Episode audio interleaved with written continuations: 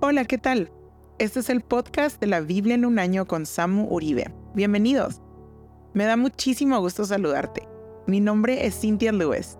Tengo el privilegio de servir en The Anchor Church en El Paso, Texas, que mi esposo Steven pastorea.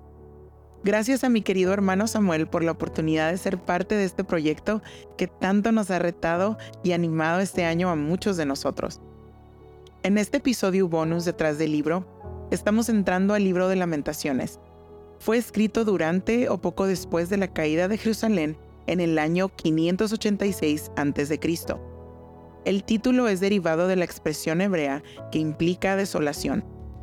Es un libro en el Antiguo Testamento que está compuesto de cinco poemas. Hay un capítulo por cada poema. Y aunque también podemos encontrar poemas de lamento en los Salmos, ningún otro libro del Antiguo Testamento contiene lamentos hacia la que alguna vez fue una hermosa ciudad como Jerusalén. La mayoría de los poemas en Lamentaciones están escritos de manera acróstica conforme el abecedario hebreo. Esto facilitaba mucho el memorizar la escritura. Hay un poco de discrepancia en la autoría. El autor no se autonombra en el libro, pero hay indicaciones históricas que apuntan a que el profeta Jeremías, con la ayuda de Baruch, de quienes aprendimos en el episodio bonus anterior, escribieron también lamentaciones. Otra razón por la que se le adjudica la autoría de Lamentaciones a Jeremías es por la manera en la que el libro está escrito. El lenguaje utilizado en Lamentaciones es paralelo con el lenguaje en varios capítulos del libro de Jeremías. El libro de Lamentaciones se enfoca en describir el sufrimiento de Jerusalén al recibir el juicio de Dios por sus pecados, y se concentra en gran detalle en la amargura de ver esta gran ciudad devastada. Vimos las condiciones críticas de la destrucción de Jerusalén en Segunda de Reyes capítulo 25 y como bien acabamos de ver también en el capítulo 39 de Jeremías. Los cinco capítulos o poemas tienen como propósito protestar para traer conciencia a las cosas terribles que estaban ocurriendo, procesar las emociones que venían con sobrellevar las consecuencias del pecado y el tener un lugar en donde se podía expresar confusión y hacer preguntas sobre Dios, sobre su carácter, preguntas sobre sus promesas. Lamentaciones provee una dignidad sagrada al sufrimiento humano y mantiene viva la memoria de la caída de Jerusalén. Dentro de tanta calamidad escrita en los capítulos de Lamentaciones, se puede ver un destello de esperanza en la compasión de Dios, como lo podemos ver en el capítulo 3, versículos 18 al 26. Digo pues, se me acabaron las fuerzas y mi esperanza que venía del Señor.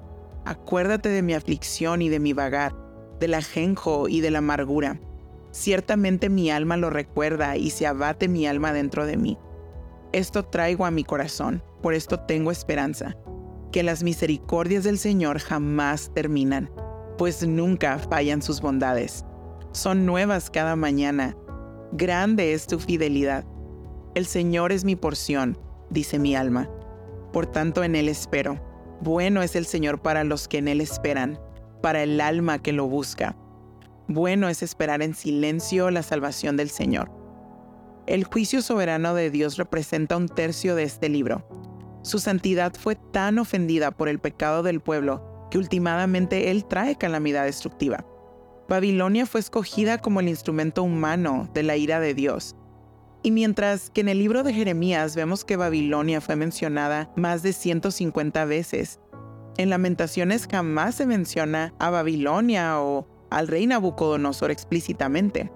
Solo el Señor es identificado como el que trata con el pecado del pueblo. Durante el transcurso del libro, la desgracia se torna a la gran fidelidad de Dios y el autor transiciona de lamento a consuelo. Es súper interesante esto porque vivimos en un mundo caído que está afectado por el pecado, en donde el sufrimiento está garantizado. Cada uno de nosotros hemos pasado por algo doloroso y si no has pasado por sufrimiento aún, toma este episodio como la confirmación de que en algún momento llegará. Pero lejos de que huyamos del sufrimiento, tú y yo podemos abrazarlo y expresarlo ante el Señor, así como veremos en los capítulos de este libro reconociendo siempre que Él es soberano. El pecado tiene consecuencias y si Dios es soberano en traer juicio sobre su pueblo, también es soberano en traer redención y reconciliación a Él. En el libro de lamentaciones el Evangelio es evidente. La paga del pecado es muerte, tal como Jerusalén estaba experimentando, pero la identidad de Dios como poderoso y fiel jamás estuvo en duda.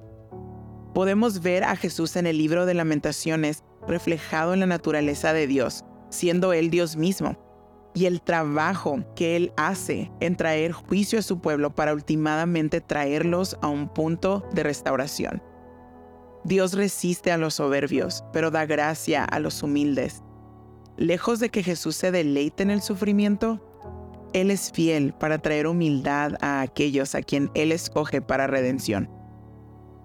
Podría seguir hablando aquí durante horas sobre el Evangelio plasmado en el libro de lamentaciones, pero mejor me despido. No sin antes animarte a que entres en totalidad, de una manera presente y con devoción al estudio de este libro en los próximos episodios del podcast siempre reconociendo a Jesús como fiel y bondadoso aún en medio del lamento.